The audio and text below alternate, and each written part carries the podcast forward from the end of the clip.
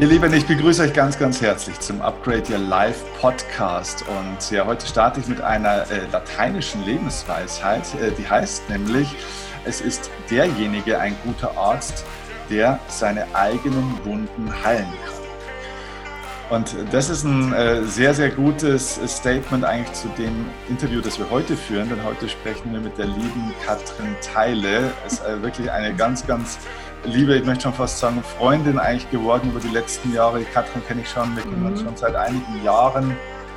Ich weiß gar nicht, ich glaube, wir haben uns kennengelernt über einen Vortrag und dann warst du bei meinem Seminar. Und äh, Katrin hat eine sehr, sehr äh, bewegte Lebensgeschichte und hat es äh, tatsächlich auch geschafft, ähm, eine ganz schwere Krankheit, und zwar eine Krebserkrankung, ähm, ja, zu überwinden und nicht nur zu überwinden, sondern wirklich zu heilen und das auf eine sehr eigene Art, mit einer ganz einer eigenen, glaube ich, sehr, sehr wichtigen Haltung, die da dahinter steckt. Und deswegen soll es heute darum gehen, wie kannst du dich selbst auch gesund machen, auch bei ganz, ganz schweren Krankheiten. Wie hat Katrin das gemacht?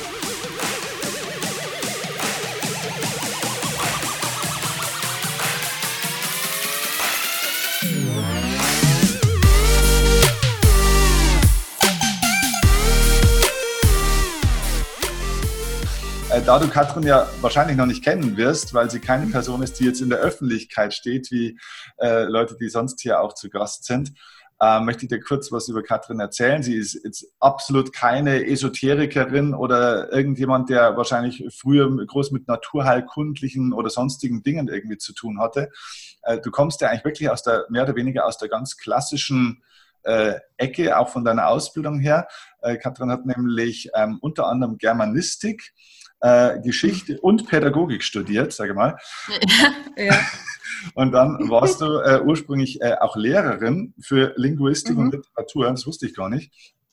Ja. Und äh, dann aber ging es weiter in verschiedene Weiterbildungen, einmal zur Versicherungsfachfrau, genau, Verkaufstrainerin, äh, gelernt, glaube ich, bei der Deutschen Sparkassenakademie, ne, die, die Weiterbildung. Genau, genau. Dann ja. äh, bei der Deutschen Bank die Weiterbildung zum Vertriebscoach. Also dann ging es in eine ganz eine andere mhm. Richtung.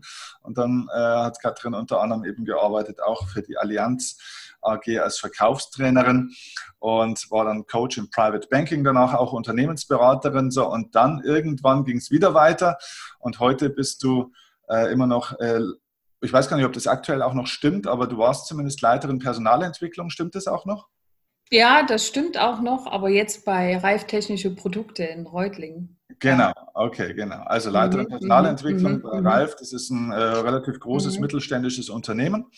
Und ähm, genau. ja, warst somit auch dort schon Teil der Geschäftsleitung. Also du, du bist jemand, der steht wirklich mitten im Leben, der hat schon viel gemacht und du bist jemand, der wirklich mit dem deswegen erzähle ich das auch so ein bisschen aus. Du bist schon jemand, der wirklich mit dem Hirn anschiebt. Also ähm, du bist neugierig, du bist ähm, fleißig, sehr umtriebig auch und ein sehr reflektierter mhm. Mensch an der Stelle auch.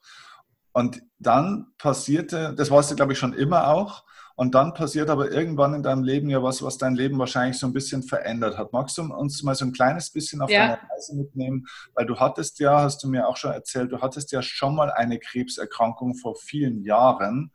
Ähm, also du hast es ja eigentlich schon zweimal durchlebt, aber da gab es ja. einen Unterschied. Magst du uns da mal ganz kurz auf die, ja. auf die wie war das? Ja.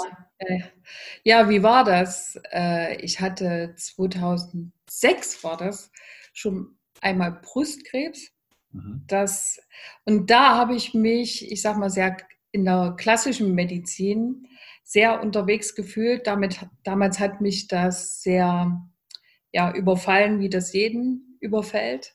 Mhm. So eine Erkrankung, da ist ja schon erstmal ein Schock dahinter. Und ich habe damals noch einen sehr klassischen Weg verfolgt. Ja, also ich habe das gemacht, was die Ärzte mir gesagt haben, habe die ganzen Therapien gemacht und habe dann schon damals in den Therapien aber gemerkt, äh, dass das nicht zu mir passt. Ich habe da noch viele Therapien hinterher abgebrochen mhm. äh, und habe dann angefangen, äh, eigentlich einen ganz eigenen Weg zu gehen, damals schon äh, indem ich versucht habe, mehr in meinen Körper reinzuhorchen und zu gucken, was braucht der wirklich, warum geht es mir gerade so schlecht. Ja, und war, war, ist es wirklich das? Ja, das hat mir damals insoweit geholfen, dass ich daran nicht wieder erkrankt bin. Ja, und, okay. ja, wie, wie, wie lange war denn da der Prozess? Also wie lange war, war die Erkrankungsdauer bei dem ersten Mal? Also bei dem ersten Mal war, war es so, dass ich natürlich hinterher noch so eine antihormonelle Therapie mhm. gemacht habe und die sollte man eigentlich fünf Jahre machen. Ich habe hab mir das nur zwei Jahre angetan, weil ich einfach gemerkt habe, dass es mir nicht gut getan hat. Mhm. Und äh, habe dann angefangen, eher so homöopathische Dinge zu nutzen und viel auch, ich sag mal, mental zu tun. Meditation, viel Freude zu haben und ich sag mal, einfach mein Leben positiver auszurichten. Mhm. Also das ging damals schon los. Mhm. Ja, und ich habe natürlich gehofft, dass ich das nicht wieder kriege. Mhm. Ja, und jetzt ist tatsächlich im Jahr 2018 mhm. äh, bin ich zu einer Vorsorgeuntersuchung gegangen, habe eine sehr anstrengende Zeit hinter mir gehabt, beruflich und auch privat. Ähm, ja, gehe zur Vorsorgeuntersuchung, bekomme die Diagnose Darmkrebs. Mhm. Ja, und da habe ich gedacht, joi, Mädchen, was ist da bloß passiert mit mir? Was habe ich mir da angetan? Dass mein Körper so nach Hilfe schreit. Mhm. Ja, und ja, und äh, also das, war, das, das ist mir dann ein interessanter Punkt, weil das ist, das ist ja, ja, auch ein Gedankengang, so weit kommen ja viele schon mal gleich gar nicht, weil du, du sagst ja sofort, okay, da habe ich dem Körper was angetan. Also das heißt, du hattest schon auch das mhm. Bewusstsein, ich habe das ist kein Zufall, dass ich das habe, das ist eine Reaktion des Körpers, der mir auch was sagen will. Damit, ja. Weil viele sagen ja, da werde ich ja. betroffen wie der Blitz, ich kann gar nichts dafür, ich bin unschuldig. Nein, also äh, weil ich inzwischen der festen Überzeugung bin, dass man Verantwortung für seine Gesundheit übernehmen muss, was uns ja in unserem Gesundheitssystem so nicht suggeriert wird. Mhm. Ähm, ja, und ich habe halt damals, äh, wenn das auch vielleicht blöd klingt, aber mein Vorteil war ja, ich hatte ja schon ein Stück aus meiner ersten Krankheit gelernt. Und das Erste, was ja passiert, wenn man beim Arzt war, es fängt an, eine riesen Hektik einzusetzen. Also ich stehe im Schockzustand und meine Ärzte sagen mir sofort, was ich zu tun habe in dieser Situation. Und vielleicht ist äh, das am interessantesten, wie ich da vorgegangen bin, ja. weil ich glaube, dass das anderen Menschen helfen wird, also ja. das ist ja auch mein Anliegen jetzt ein bisschen, warum Steffen hat eine Weile gebraucht, um mich dazu zu überreden. so ein Stück. Aber ich, ich bin inzwischen der Meinung, weil ich jetzt schon so viele andere Kranke erlebt habe, habe, die mich gefragt haben, warum ich jetzt so fit und gesund bin. Mhm. Ähm, deswegen, ich sag mal, will ich das auch ein bisschen weiter transportieren irgendwie. Und vielleicht kann ich der Krankheit dann im Nachhinein noch einen Sinn geben, dass ja. ich dadurch anderen helfen kann. Ja. Und, na, und, ja, und jetzt, lass, lass uns mal, da doch mal reingehen in die Situation. Also das heißt, du, ja, du hast diese Vorsorgeuntersuchung, dann sitzt, ich stelle mir das jetzt mal so vor, du sitzt dann mit einem Arzt in irgendeinem äh, Zimmer und dann sagt er Ihnen, mhm. oh, Frau Teile, äh, sieht nicht gut aus, Sie haben da was gefunden, so zack, bumm, Darmkrebs. Ja. So, wie geht es dann weiter? Genau. Wie, wie, führen die dich dann? Ja, also, also weiter geht es ja damit, dass du dann am nächsten Tag, also dass die Termine alle schon vereinbart waren, das hatte er schon gemacht, dieser Arzt. Er hatte im Prinzip einen CT-Termin vereinbart, dass man nochmal so ein bildgebendes Verfahren macht. Ne? Gibt es irgendwie an anderen Stellen im Körper noch Krebs? Hat er schon gestreut? Weil das sieht man ja in einer äh, so Darmuntersuchung dann nicht, ja, in so einer Darmspiegelung und hat gleichzeitig äh, schon einen Termin gemacht in der Uniklinik für die OP. Ja, also der wird ja nicht gesagt, ich rate dir das und das. Also das Gespräch mit dem Arzt war relativ kurz. Er hat gesagt, Sie gehen jetzt zur weiteren Untersuchung. Ich übergebe Sie an die Uniklinik. Ne? Das heißt relativ, war am, wie lange war das Gespräch? Das Gespräch zehn Minuten. Also, das ist schon krass. Irgendwie ja. Und ich meine, man ist im Schockzustand. Also man hört gar nicht, was der Arzt sagt. Ne? Also das Gespräch kann man, kann man gar nicht für voll nehmen, weil man ist einfach geschockt. Mehr, mehr passiert nicht. Man hört nichts mehr, man hat nur noch Angst. Ja, ja und dann habe ich die Termine noch wahrgenommen. Okay, ich soll zu den Terminen gehen. Und bin dann natürlich äh, mit dem Terminzettel erstmal raus, äh, musste mich dann erstmal sammeln irgendwie. Und habe als erstes aber gedacht, okay, die Müde mache ich nicht mit. Das war so eine Widerstandsreaktion, sogar im Schockzustand. Mhm. Ich bin dann am nächsten Tag tatsächlich zu der Untersuchung natürlich gegangen. Und äh, man, man, muss dazu sagen, dass die, das CT, das sind alles Dinge, die man ja auch lernt jetzt im Laufe der Zeit, wenn man öfter damit zu tun hat, oft gar nicht genau genug ist, um wirklich zu sagen, wie die Diagnose ist. Es gibt ja inzwischen sehr viele, sehr viel genauere Diagnosemöglichkeiten. Also MRT, mit einer PET-Untersuchung zusammen, wo man bis auf die kleinste Krebszelle sehen kann, was ist. Weil ich sage das nur, damit alle wissen, äh, dass es solche Möglichkeiten gibt, weil die entscheiden darüber, wie du operiert wirst. Mhm. Es ist wichtig, ob die dir ein Stück Leber wegnehmen oder nicht. Ja, mhm. also solche Entscheidungen werden ja da getroffen aufgrund solcher Bilder. Ne? Mhm. Ja, und dann bin ich, nachdem das am nächsten Tag war, wurde mir gesagt, also da hat äh, in den Lymphknoten hat es gestreut und in der Leber wohl auch. Da habe ich gedacht, das, ich habe mir, ich hatte Ultraschalluntersuchungen der Leber vorher irgendwann gehabt. Da war das noch nicht so und ich konnte mir das schwer vorstellen, aber ich sage, okay, gut, das muss ich jetzt erstmal nehmen und bin dann äh, eine Woche später dann äh, in der Uniklinik gewesen. Also war nicht ganz eine Woche so ein paar Tage später. Ja, und da wurde mir gesagt, also aufgrund dieser Untersuchungsergebnisse müssen wir jetzt nächste Woche operieren und wir müssen einen Teil der Leber wegnehmen und, und, und. Und ich saß da, ich sage, wie bitte? Ich sage, aber können Sie mir das nochmal genauer erklären, was ich eigentlich habe? Ja, also man will ja wissen, ich sag mal, wie dieser äh, ich sag mal, wie, wie könnte der entstanden sein? Ich sag mal, was für eine Tumorstufe ist das? Und so weiter sind ja alles wichtige Informationen, die man braucht. Und ich habe dann, äh, mich hat das so überfordert, weil in zehn Minuten, das war wieder ein zehn Minuten Gespräch, so, wo mir eigentlich nur gesagt wurde, also so und so, das schlagen wir vor und ja, und Sie können einen Termin machen mit meiner Assistentin. So.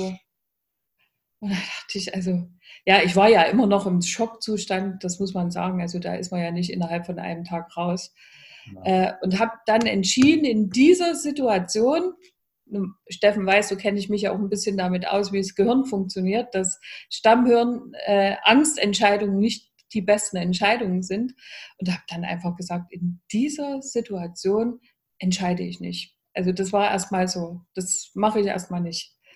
Ja, und habe dann einfach hinterher mich mit meinem Mann hingesetzt und sage, so, was machen wir jetzt? Also ich sage, was ich erstmal weiß ist, ich werde jetzt nicht sofort operiert, ich werde jetzt nicht das machen, was die sagen, sondern ich werde mich informieren. Also das war erstmal mein erster Entscheidungsschritt. Also da steckt ja auch ein, ein, glaube ich, ein wichtiges Learning dahinter, was generell auch im Leben gilt, aber in solchen Situationen ganz ja. niemals ja. wirklich wichtige Entscheidungen in hochemotionalen Momenten zu treffen. Ne? Niemals, niemals. Das heißt, du hast ja eigentlich, mhm. du bist ja jemand, der jetzt nicht sagt, okay, äh, was weiß ich, der schulmedizinische mhm. Weg ist grundsätzlich schlecht oder, oder gut. Nein. Oder, es gibt mhm. gar kein Urteil in dem Sinn, sondern es geht darum, dass du sagst, mhm. in so einem Moment nimm dir Zeit für dich und informier dich und komm mal ein bisschen runter, bevor du da gleich irgendwie eine ganz krasse Entscheidung triffst, die dein ganzes Leben ja beeinflusst. Ne? Ja, und, und das war genau erstmal so die erste Reaktion darauf, eben, äh, weil ich das ja weiß, dass das Stammhirn vor allen Dingen dann äh, äh, sich in Gang setzt und ich sag mal, du unter Angst nie gute Entscheidungen triffst. Und man auch dazu sagen muss, dass die Ärzte einem einfach auch extrem Angst machen. Also man ist erstmal in der Situation, man wird ja nicht ermutigt, ich sag mal, ja, also das hilft dir und dann wird es so und so, weil du es erstens gar nicht verstehst, was sie sagen, ja, dir wird es ja alles nicht erklärt und zweitens, ich sag mal, du in, in so einer Situation gar nicht so eine Entscheidung treffen kannst. Und deswegen bin ich wirklich erstmal einen Schritt zurückgegangen und habe gesagt, was tue ich jetzt? Jetzt wusste ich, aus meiner ersten Erkrankung, äh, dass es so eine Gesellschaft gibt für biologische Krebsabwehr in Heidelberg. Okay. Das ist eine Gesellschaft, die Menschen, die Krebs haben, unterstützen möchte, genau mit dem Ziel, bessere Informationen zu bekommen.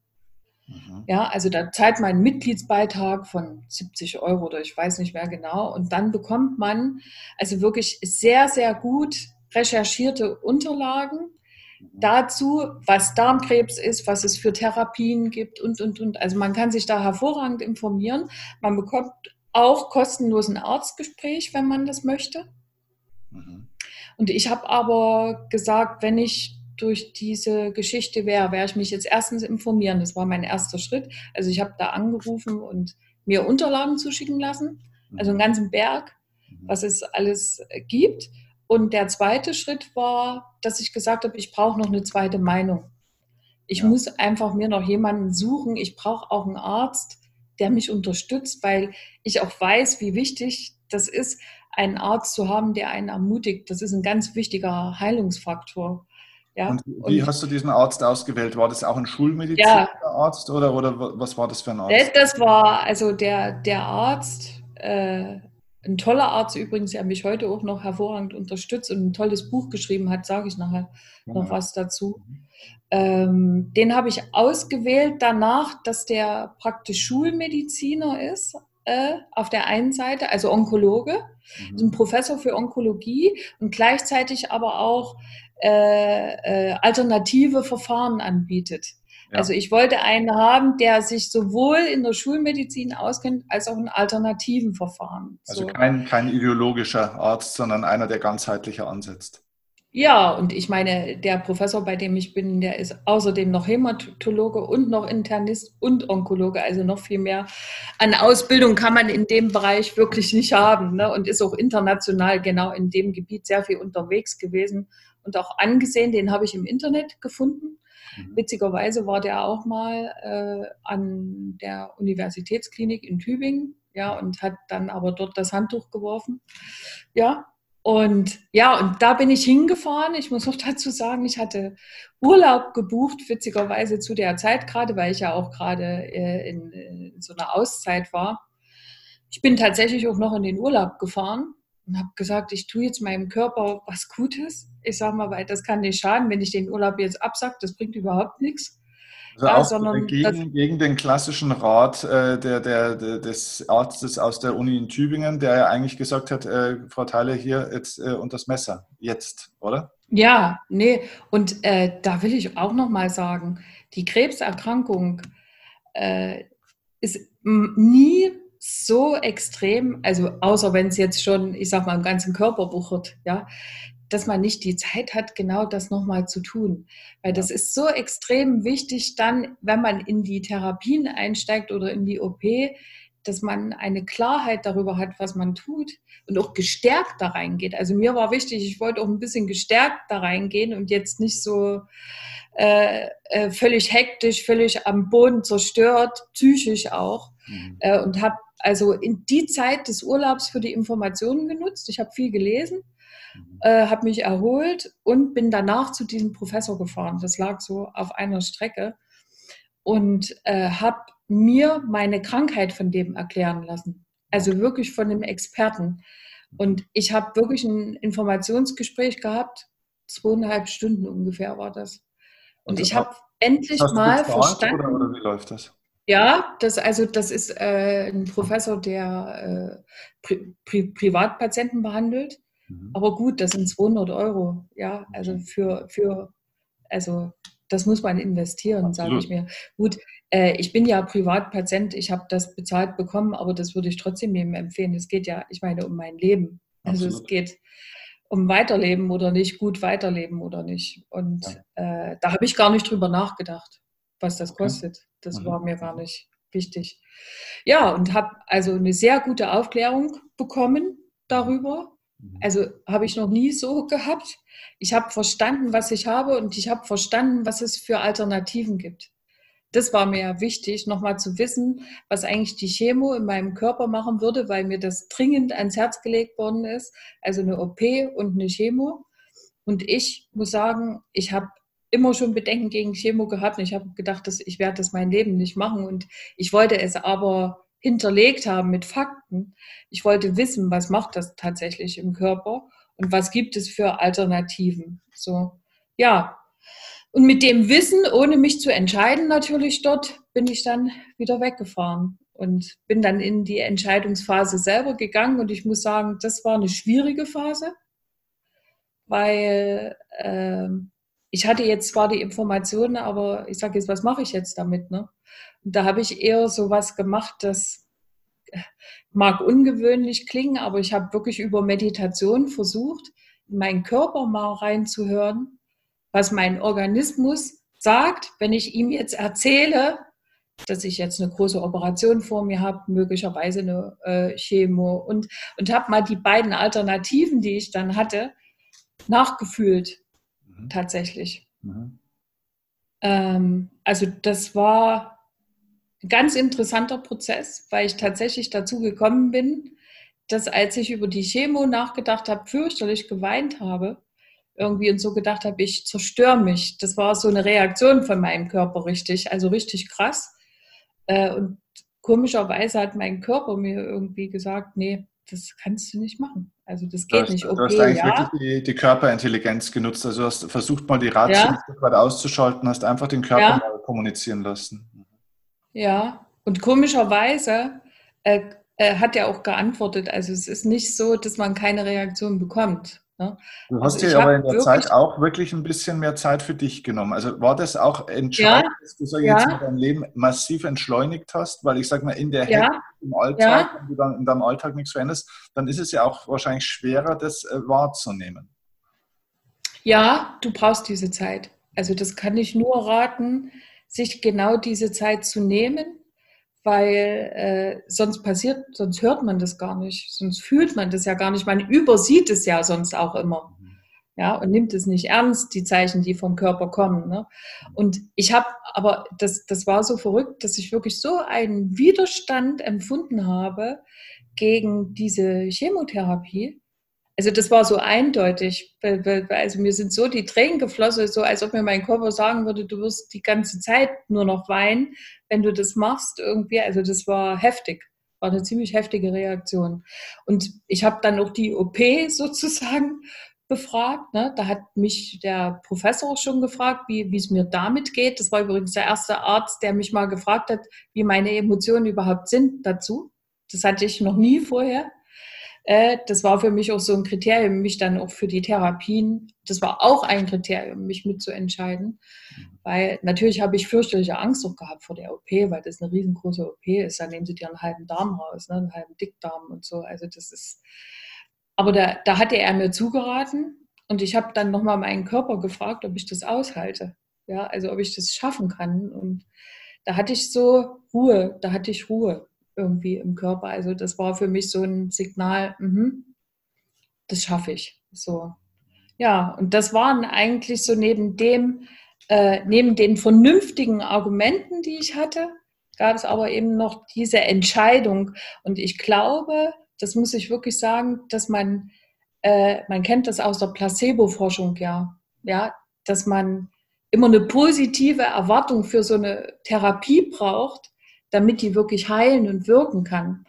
Und äh, man muss auch die Sinnhaftigkeit verstehen. Und diese positive Erwartung, die konnte ich nur aufbauen, weil ich mich dafür entschieden habe. Mhm. Ich habe mich entschieden. Nicht die Ärzte haben mir das gesagt, ich soll das machen, sondern ich habe das gemacht. Mhm. Und diese Entscheidung, äh, äh, die hat mir geholfen, alles auszuhalten. Das muss ich wirklich sagen, weil die, die vier Wochen im Krankenhaus auszuhalten, das war heftig. Aber ich habe das ausgehalten, weil ich wusste, was da auf mich zukommt und weil ich mich bewusst dafür entschieden habe. Also ich fand, das war ein ganz entscheidender Faktor. Im Nachhinein auch noch. Ich habe ja auch viel darüber nachgedacht. Interessant, okay. Mhm. Ähm, mhm. Ich mache mal einen ganz kurzen äh, Rückwärtspurzelbaum, weil mich eines ja, ja. interessieren mhm. würde. Mhm. Ähm, mhm. die, die, Ärzte oder der Arzt äh, an der Uni Tübingen ursprünglich erstmal, ne? Mhm. Haben die dir denn, weil du sagst, äh, die, das macht einem auch Angst ein Stück weit, oder das hat, äh, hat dir auch Angst gemacht. Ist es denn auch so, dass die, dir, dass die dir dann gesagt haben, okay, wenn sie das und das nicht machen, dann haben sie noch irgendwie, was weiß ich, die berühmten sechs Monate? Oder also gibt es da so eine Prognose dann? Oder? Ja, ja, ja. Mhm. Wie war das bei Die dir? sagen, also die, die, also es gab ja so, es gibt ja immer so zwei Stufen. Ne? Erst kommt die OP, ne? Und dann gibt es ja so diese Stufe, wo die sagen, ja, der Siehst du mich noch, Steffen? Ja, ja, ich so, ja. Okay. okay. Ähm, ja, klar, die haben mir gesagt, dass meine Überlebenschance geringer ist, wenn ich die Chemo nicht mache. Und die haben mich sehr, also das war eine sehr harte Phase, darüber habe ich ja noch nicht erzählt, was einem dann begegnet, wenn man sich weigert, das zu tun, was okay. die Schulmedizin sagt.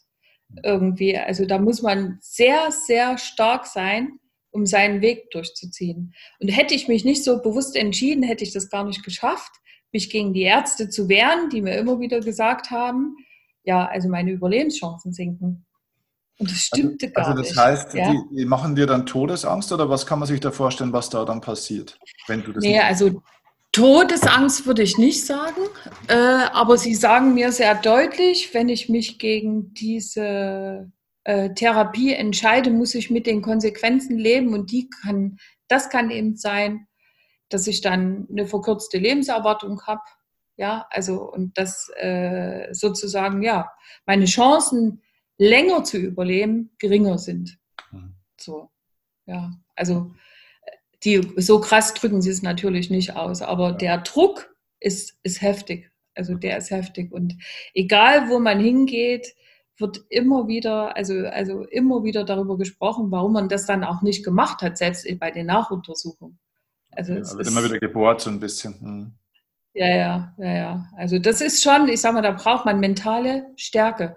Mhm. Und die kriegt man nur, wenn man sich wirklich, wenn man informiert ist und sich entscheidet und sich keine Angst machen lässt. Also wenn man eben nicht aus einer Angst heraus eine Therapie macht. Mhm. Also, weil, weil, weil ich habe ja dann gar keine Argumente. Ich muss ja dem glauben, was der mir gesagt hat, weil er hat das ja für mich entschieden. Mhm.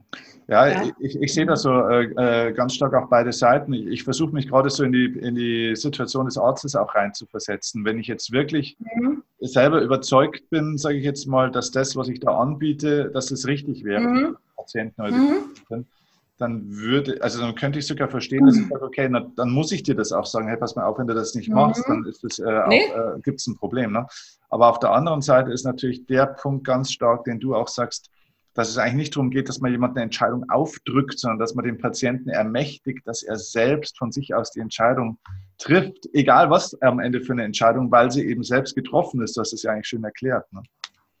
Ja, und ich, ich meine, ich meine gar nicht, weißt du, ich kann die Ärzte auch total verstehen. Also das, das, das ist gar nicht der Punkt, weil die sind juristisch dazu angehalten, mhm. also rein juristisch gesehen müsste es Therapiefreiheit geben. Ne? Mhm. mhm. Aber die sind natürlich dazu angehalten, sich nach den Richtlinien der medizinischen Stufen zu richten. Und die sagen immer dasselbe für, die gehen ja von der individuellen Logik des Patienten völlig weg, sondern es gibt eine Standardbehandlung für die bestimmten Geschichten. Und wenn die das nicht machen, könnte ich als Patient natürlich das auch einklagen. Also die sind in einem juristischen Dilemma, was man nicht den Ärzten vorwerfen kann, ne? sondern ja. das, ja, ja, äh, genau. das verstehe ich. Also das, das, da, da gibt es sehr viel, ich sage mal, die sind selber da in großer Not, das will ich gar nicht sagen, aber das ganze Medizinsystem ist dadurch so schwierig. Ne?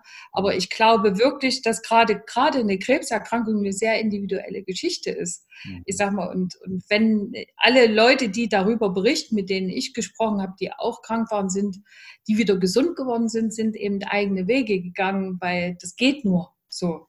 Ja, und ich, ich würde mir halt wünschen, dass die Medizin mutmachender wäre und dass sie, ich sage mal, dass, dass wenn ein Arzt spürt, dass das nicht mein Weg ist, irgendwie mich unterstützt, meinen Weg zu gehen. Und ja? zu finden auch voll, und, ja. Mhm.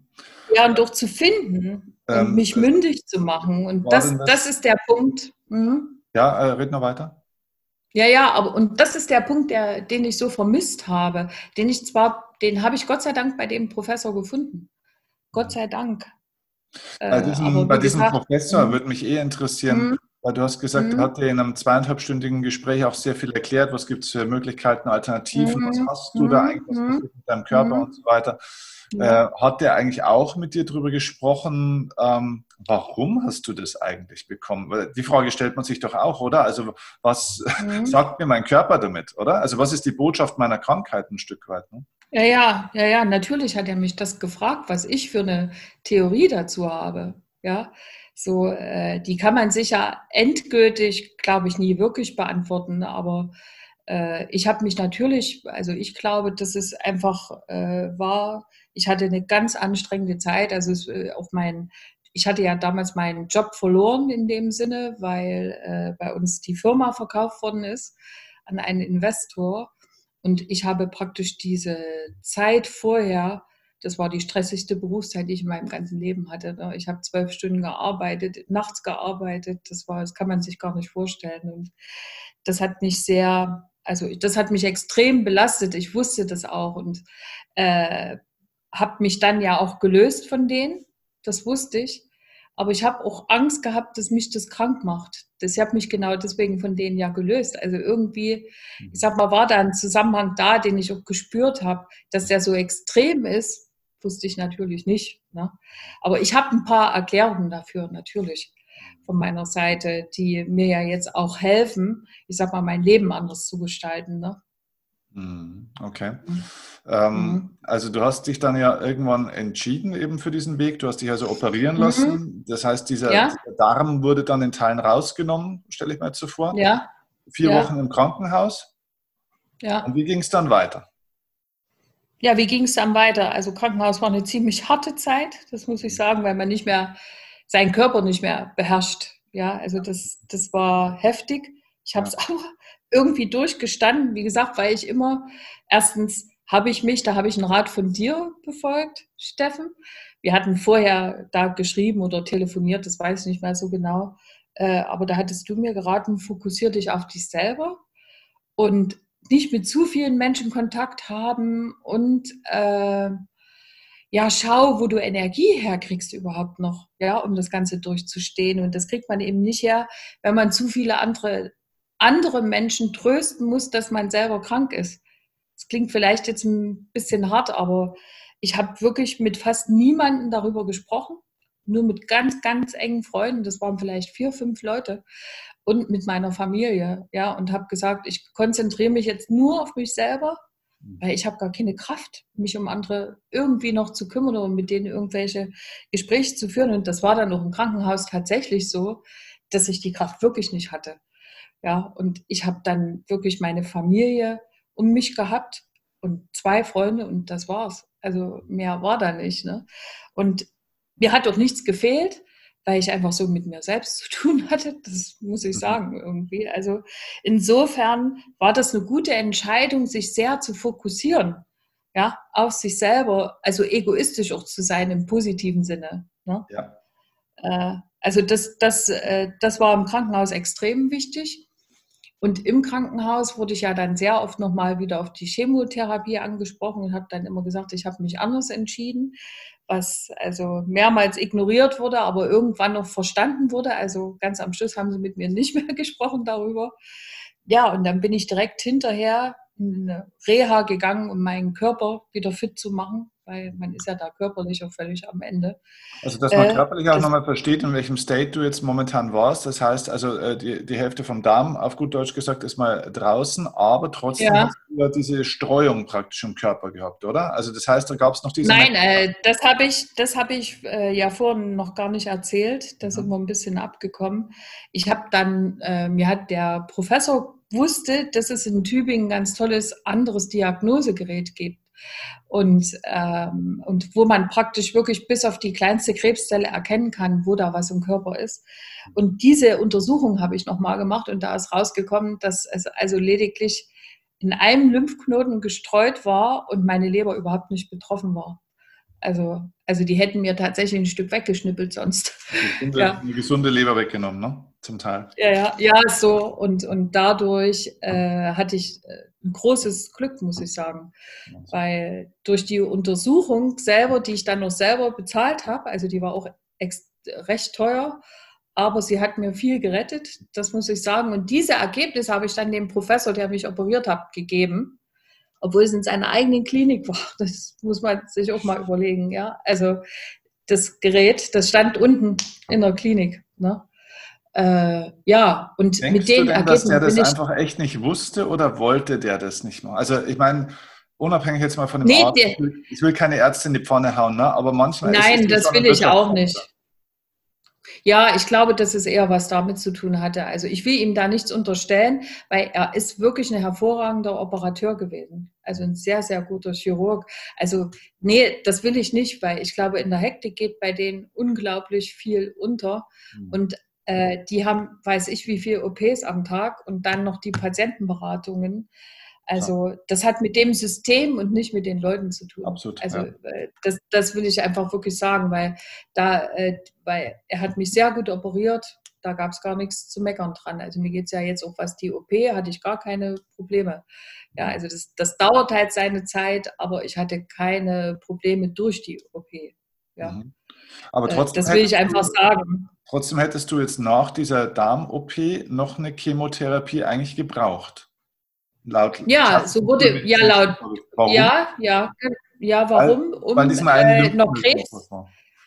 Ja, also weil, weil im Körper natürlich bei Krebs überall noch Krebszellen sein können. Das weiß ja niemand, ich sag mal, welche Mikrokrebszellen irgendwo gestreut haben. Ja, okay. also das weiß man einfach nicht. Äh, das ist eine vorbeugende Geschichte, ist aber aus meiner Sicht, so wie ich jetzt informiert bin, übertrieben, weil es gibt einfach viel mildere Möglichkeiten, ich sag mal, dieselbe Wirkung zu erreichen und eine bessere Wirkung zu erreichen, ohne den Körper so stark zu schädigen. Mhm. Ja, ich meine, man muss ja immer sehen, was die meistens, ich sag mal, wird man ja dann an den Nebenwirkungen krank und nicht durch die, äh, äh, durch die Behandlung selber. Ne? Ja, ja. So, ja, ja. Und wie was gesagt, war dann deine Wahl? Also was hast du dann gemacht? Also ich habe eine, ich habe eine äh, paar Sachen gemacht, die eine Immuntherapie. Mhm. Also ich habe mein Immunsystem sozusagen gestärkt. Das ist eine Therapie, wo man praktisch aus den Krebszellen, die ich bei im Blut ja noch rumschwirren nach der OP, die äh, habe ich mir einen Impfstoff herstellen lassen. Ich sage mal, das kann man machen, ja, ja. Aber wie gesagt, das kann man halt nicht überall machen. Das ist auch noch nicht zugelassen. Ist aber bei einigen Ärzten kann man das halt machen lassen, bei dem Professor auch, wo man praktisch die, das Immunsystem aktiviert, die Selbstheilungskräfte. Ne? Mhm. Und, und das geht dann praktisch speziell gegen diese Krebszellen, ne? also die ich im Körper hatte. Das wird ja praktisch als Antikörper dazu entwickelt. Ähm, also das gibt es. Und äh, dann, ich sag mal, dann habe ich eine, man weiß, dass Aspirin gegen Darmkrebs hilft. Äh, das hilft aber nicht, wenn man das über, da, da gibt es Studien darüber, das ist schon lange bekannt. Ich sage mal, äh, es ist aber tatsächlich so, dass das nicht hilft, wenn ich das ständig nehme. Da zerstört meine, äh, mein Magen und meine Schleimhäute. Aber wenn ich das konzentriert in hoher Konzentration über drei Wochen gepaart mit einer Säure, kann ich ja nicht mehr sagen, wie die hieß, nehme als, als richtige, äh, also Infusion, äh, dann hilft es enorm. Dann wirkt es praktisch wie eine Chemotherapie, nur pflanzlich und ohne Nebenwirkungen. Ne? Also was heißt pflanzlich? Ne? Mit den Wirkstoffen, die eben Aspirin hat.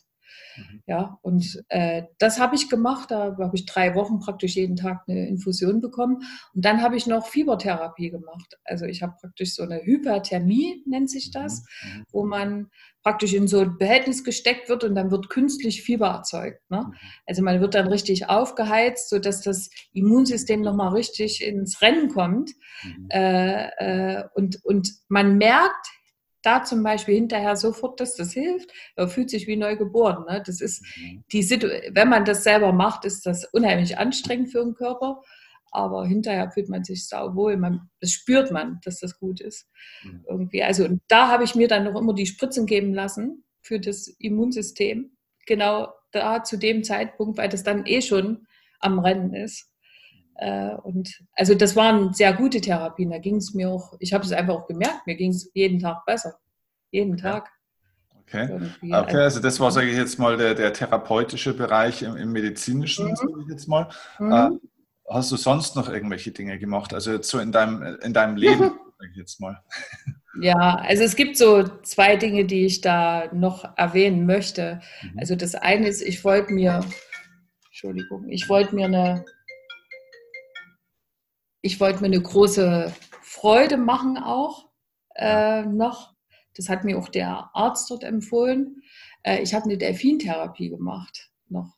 Wahnsinn. Das war sozusagen mein äh, ja, das war das, was meine Seele stark gemacht hat wieder. Also wo, war das, das schon immer ein Wunsch von dir, sowas zu machen? Ja, also mit ja, also mit Delfinen wollte ich schon ewig lange. Das ist so ein Kindheitswunsch schon gewesen, ja. immer schon. Äh, und dann konnte ich gar nicht fassen, dass er mir das angeboten hat. Das ist so mir so, das ist so zu mir gekommen das sagte ich Gott, ich bin hier an der richtigen Stelle. Manchmal klappt das dann. Ne? Ja. Und habe auch gedacht, was Gott, das hat alles seinen Sinn gehabt, sonst hätte ich nie die Delfine kennenlernen dürfen. so. Ja, es ist wirklich so, wenn man, wenn man mit den Tieren arbeitet, äh, also man, man kann das gar nicht beschreiben, ich sag mal, wie, wie emotional intelligent die sind. So, also man hört das ja immer, aber wenn man das dann nochmal selber erlebt, hat das nochmal eine ganz andere Qualität. Ne? Das heißt, also ich äh, glaube, vielleicht in mhm. kurzen Worten, was ist eine Delfintherapie? Also es ist ja nicht einfach nur, wie man das kennt von Touris, irgendwo man fliegt irgendwo in die Karibik und schwimmt irgendwie mal eine Viertelstunde mit Delfinen, oder? Das ist ja schon nee, ein anderes nee, Ding. Nee. nee, in der Delfintherapie ist man, man arbeitet wirklich mit den Tieren. Ne? Also man ist, ich sag mal, mit denen jeden Tag ein paar Stunden im Wasser ja, und, und versucht eine Kommunikation mit denen aufzubauen ne? und, und, die, äh, und bespricht hinterher die Erlebnisse, die man praktisch mit den Tieren hatte, mit einer Therapeutin, ne? also mit einer Psychologin. Ja, also das ist eine, ja, und macht, ich sag mal, man hat auch noch andere Therapieteile dann dort. Also ich hatte da noch Kraniosakral und, und äh, Meditation und Yoga und sowas. Also man hat also alles, was die Seele stärkt, sozusagen. Ne? Und die Kommunikation mit dem Delfin, also der, der berührt die emotionale in einem Seite in einem so stark, da, man glaubt gar nicht, was da alles hochkommt nochmal, so zur Verarbeitung der Krankheit. Also mir ging es so, dass also ich einfach äh, dort erkannt habe, warum ich krank das, das danke ich den Delfinen, weil das haben die mir erklärt, weil ich meine Lebensfreude nämlich vergessen hatte mhm. in diesem ganzen Thema. Und, und äh, mir ist auch nochmal, ich konnte meine ganzen Schmerzen, die ich auch körperlich hatte durch die OP, weil das, das ist schon nicht so ohne gewesen, äh, die habe ich dort im Wasser verarbeitet. Also im Wasser mit den Tieren irgendwie, weil die haben mich echt von den Schmerzen befreit. Das, das ist irre. Ich kann das gar nicht so im Detail jetzt alles erklären, da müsste man ein bisschen ausholen. Aber mhm. es ist eine, also das ist eine existenzielle Erfahrung, weil man ist, weißt du, man ist im Wasser das ist ja auch das, wenn man geboren wird, ich sage mal, man ist ja auch erstmal von dem Mutter, äh, also von dem Wasser im Mutterleib umgeben. Ne? Ja. Also man fühlt sich wieder, als wäre man an seinem Ursprung. Und die Tiere, die machen so viel Freude und die spüren alle Emotionen. Das ist, das, das kann man gar nicht fassen, wenn man mit denen unterwegs ist. Und, ähm, und, und so intensiv, dass man wirklich glaubt, man könnte mit denen reden aber man kann es natürlich nicht, weil unsere Sprache unterschiedlich ist, aber auf der emotionalen Ebene geht das. Also geht das in jedem Fall. Ich danke Nubia jetzt immer noch. Das, die, das war mein äh, Therapiedelfin. Ja. Es ist schon eine sehr besondere Erfahrung und äh, alle haben es mir hinterher bestätigt. Ich hätte in meinem Leben noch nie so gestrahlt, hätte noch nie so gut ausgesehen. und, ja, also das, das macht doch viel. Ich sag mal, und dieses Erlebnis hätte ich ja gar nicht haben können sonst. Also wie, wie lang oder wo, wo warst du da und also wo hast du das gemacht und wie lange ging das?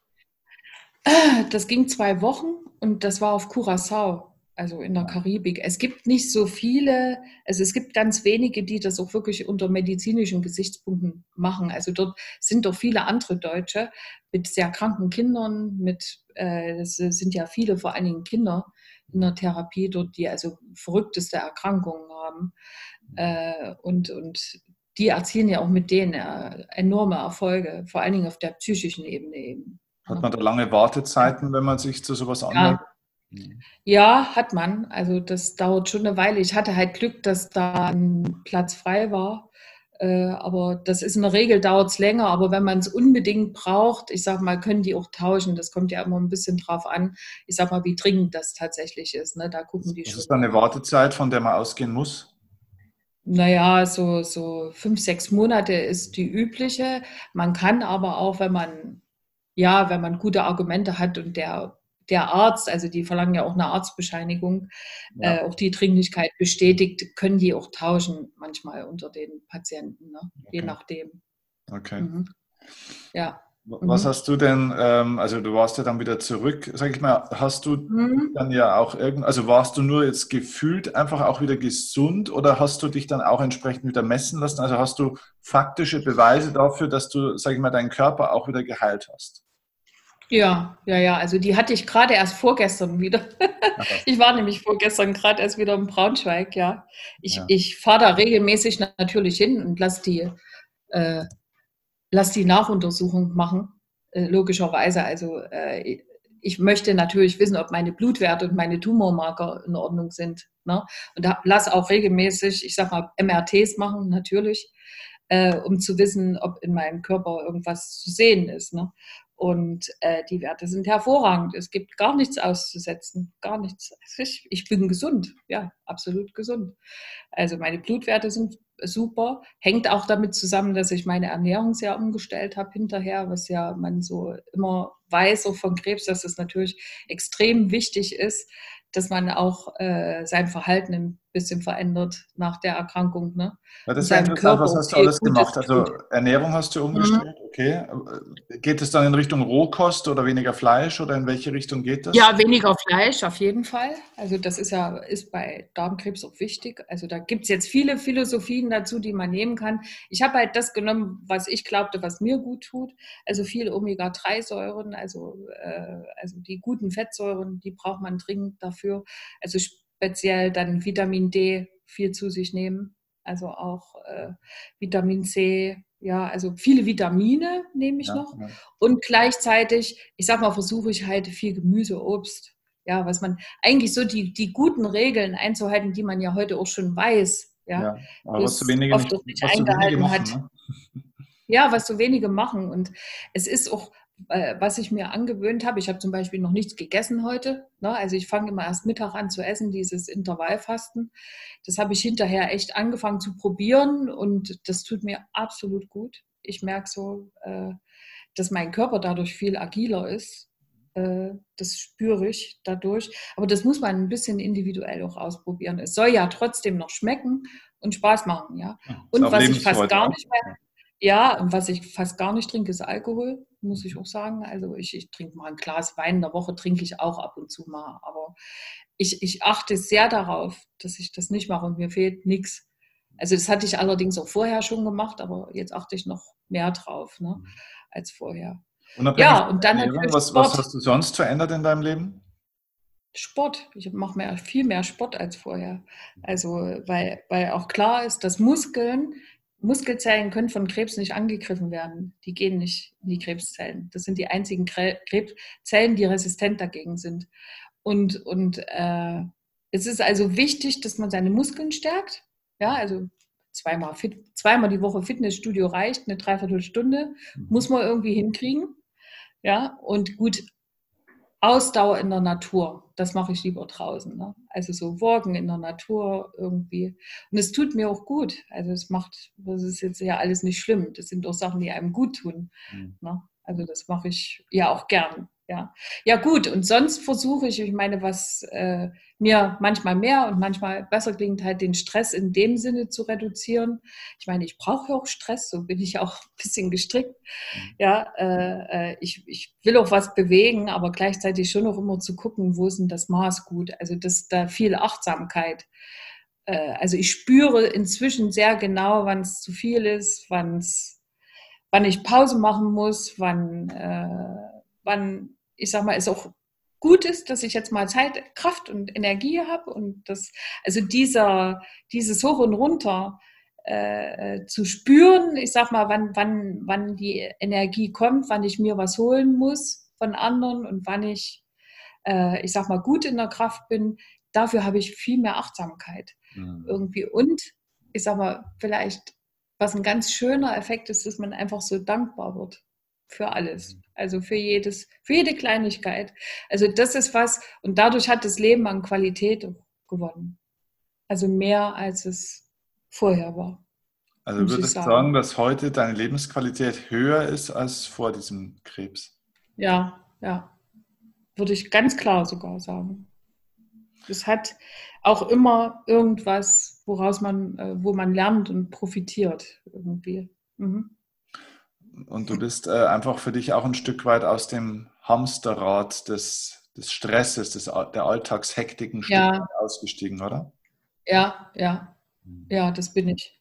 Das klingt mir nicht immer, also es gibt auch Rückfälle, da würde ich jetzt ja. lügen. Mhm. Es gibt auch Zeiten, wo es nicht so ist.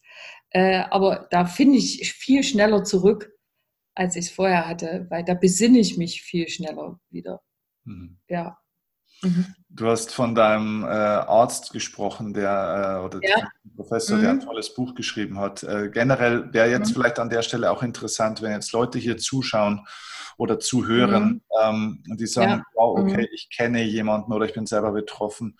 Ähm, was würdest mhm. du raten? Was sind gute Anlaufstellen? Was können wir vielleicht den Leuten für Links geben, Informationen geben, Namen? Du hast von einem Buch gesprochen und so weiter. Was würdest ja. du Mhm. Also ich würde wirklich raten, also was ich schon gesagt habe, die Gesellschaft anzuschreiben für biologische Krebsabwehr. Da würde ich dir den Link mal schicken ja, gerne. dazu, mhm. dass du äh, das, weil das ist ein ganz geringer Beitrag, den man da als Mitglied zahlen muss und man kriegt einfach eine hohe Qualität an Informationen. Dann gibt es im Internet auch Informationsseiten, die kann ich dir jetzt nicht alle sagen, aber da könnten wir noch mal gucken. Es gibt ja. doch äh, für jede Krebsart ich sag mal, auch eine Inform öffentliche Informationsstelle. Die, okay. Das ist schon so lange her, da habe ich jetzt äh, nicht drauf geguckt, aber die könnte ich nochmal recherchieren. Mhm, ähm, was ich sehr empfehle, weil das Buch auch neutral geschrieben ist, ist das Buch hier, was ich hier habe. Das gebe ich dir auch nochmal vom Titel. Das heißt äh, Integrative Onkologie. Ja. Und da sind alle derzeitig aktuellen äh, Therapieansätze drin, von Chemo bis alternativ. Ja, da ist wirklich alles drin, noch Lebensmittel, die helfen können. Und also wenn man das gelesen hat, ist man zumindest so informiert, man weiß, was man für eine Erkrankung hat und äh, ist auf dem neuesten Stand, sage ich mal so. Und, und dann kann man, äh, braucht man natürlich immer noch einen Arzt, der einem bei der Entscheidung mithilft. Das ist mhm. klar. Aber das kann man auf jeden Fall empfehlen. Ja. Mhm. Und es gibt, ich sage mal, was es jetzt im Internet noch alles gibt, ich habe nicht zu viel recherchiert, weil man kann auch an den zu vielen Informationen ersticken. Ja. Ich habe mich wirklich auf, äh, äh, also auf diese Informationsquellen, auf die guten, auf das Arztgespräch, auf das Ausführliche, das ist wichtig. Und dann, wie gesagt, das Buch hier und dann kann man, gibt sicher noch andere, aber ich habe keins gefunden, was so diese Breite mal zeigt, also nicht so eng ist. Ne? Das, und wie ja, heißt also dieser berühmte Professor? Der berühmte Professor heißt Joachim Drews, ja. Drews wie der, ja. wie der Jürgen Drews oder also D-R-E-W-S? Mit oder? V. Nee, oh. der wird mit V geschrieben. Ja, ja. ja, ja. Okay. Ich will aber keine Werbeveranstaltung für den Doch, machen, doch, wir, doch, weil das ist wichtig, äh, weil gute Dinge sollten, müssen beworben werden. Es wird zu viel Scheiße so, beworben und die guten nee, Dinge, Du weißt, wie ich es meine. Weißt, weißt du, du weißt, ja. wie ich es meine. Jetzt ja. so, ich will nicht, weil ich, ich sage nach wie vor, dass jeder da seinen Weg finden muss. Ja, absolut. Ja? Klar. Aber es ist trotzdem so, hilfreich, äh, sage ich mal, einen Ansatz zu haben. Ja, das, das ja natürlich. Und was das Gute ist, man wird dort nicht bedrängt werden. Also das ist wichtig, wenn jemand wirklich einfach mal eine gute Beratung will. Also der, was der überhaupt nicht macht, ist jetzt sagen, so du machst das, du machst das, du machst das. Er gibt Empfehlung, das ist klar, aber der bedrängt einen null. Also ja. das, das ist so was, was ich so wichtig finde, irgendwie, dass man da jetzt nicht in irgendeine Richtung gedrängt wird, sondern man kriegt eine Empfehlung, aber die ist nie so formuliert, dass man sich gedrängt ja. fühlt. Also der, der hält dich in der Eigenverantwortung und äh, du kannst die äh, Verantwortung nicht abgeben. So, jetzt sagen Sie mir doch, was ich machen soll. Ne? Ja, genau ja. so ist es. Okay. Ja, mhm. Mhm. ja Wahnsinn. Also Katrin, äh, ich finde, äh, das war sehr, sehr, sehr interessant. Äh, toller, toller Erlebnisbericht und ich glaube sehr, sehr hilfreich mit sehr vielen, ich hoffe. Äh, mhm. mit sehr vielen Hilfestellungen für Menschen, die eine ähnliche Thematik auch haben. Ich glaube, das geht ja auch mhm. über Krebsthematik hinaus. Da geht es ja auch generell um ja. äh, mhm. Diagnosen, die man vielleicht kriegt, ähm, weil das Prinzip dahinter ist ja wahnsinnig mhm. interessant, wie du es durchlebt hast. Ähm, wenn mhm. jemand ähm, sagt, Mensch, ich hätte gerne noch mal eine Frage an dich, kann man mhm. dann auch irgendwie mit dir in Kontakt kommen oder wie könnte sowas laufen? Äh, ja, wie könnte sowas laufen? Ich würde es gern per Mail machen. Ich würde dir meine Mailadresse geben, damit ich dann entscheiden kann, wann ich mich melde. Ja, so. Ja, ich. Würde, ich, ich würde mich da gerne auch melden, weil ich auch helfen will. Also sonst hätte ich das Interview jetzt nicht gemacht. Ja. Äh, aber wie gesagt, ich möchte entscheiden, wann ich das mache, weil ich ja auch beruflich sehr eingebunden bin und dann äh, einfach meine Zeit gut einteilen muss. Schön. Ja. Wahnsinn. Also wir, wir sprechen ja gleich noch weiter, aber ich äh, ja. kann das Interview zumindest schon mal an der Stelle offiziell schon langsam mal abrunden. Also es war wirklich eine ganz, ganz große Hilfe und ich glaube, es ist ein ganz großes Geschenk für viele Menschen, dass du jetzt so die Bereitschaft gefunden hast über die letzten Monate, äh, seitdem wir das erste Mal miteinander in Kontakt waren, danach, wo ich dir mal geschrieben habe, hey, willst du nicht mal das erzählen, deine Stories könnte vielen helfen und dass du jetzt so offen mhm. bist und das so toll erzählst, ich glaube, es ist ein ganz tolles mhm. Geschenk für viele Menschen. damit kannst du echt Leben retten. Ja, das ist muss man sich auch mal klar ich hoffe, dass das ein, ja, ja, ich hoffe, dass das wirklich so ist. Trotzdem glaube ich noch, dass sich jeder am Ende auch selber retten muss, ein Stück. Also es ist beides, ne? So die Impulse aufnehmen, aber die Rettung selber, die sollte von jedem selber. Aber, und das ist zu schaffen. Es ist zu schaffen. Ich bin ein Beispiel dafür. Ja, und das ist gut so. ein sehr lebendiges. Ja, absolut. Okay. Also, ich danke dir schon mal für das Interview und wir sprechen gleich noch weiter. Gerne, Steffen. Alles klar. Danke dir. Gut, tschüss. Tschüss.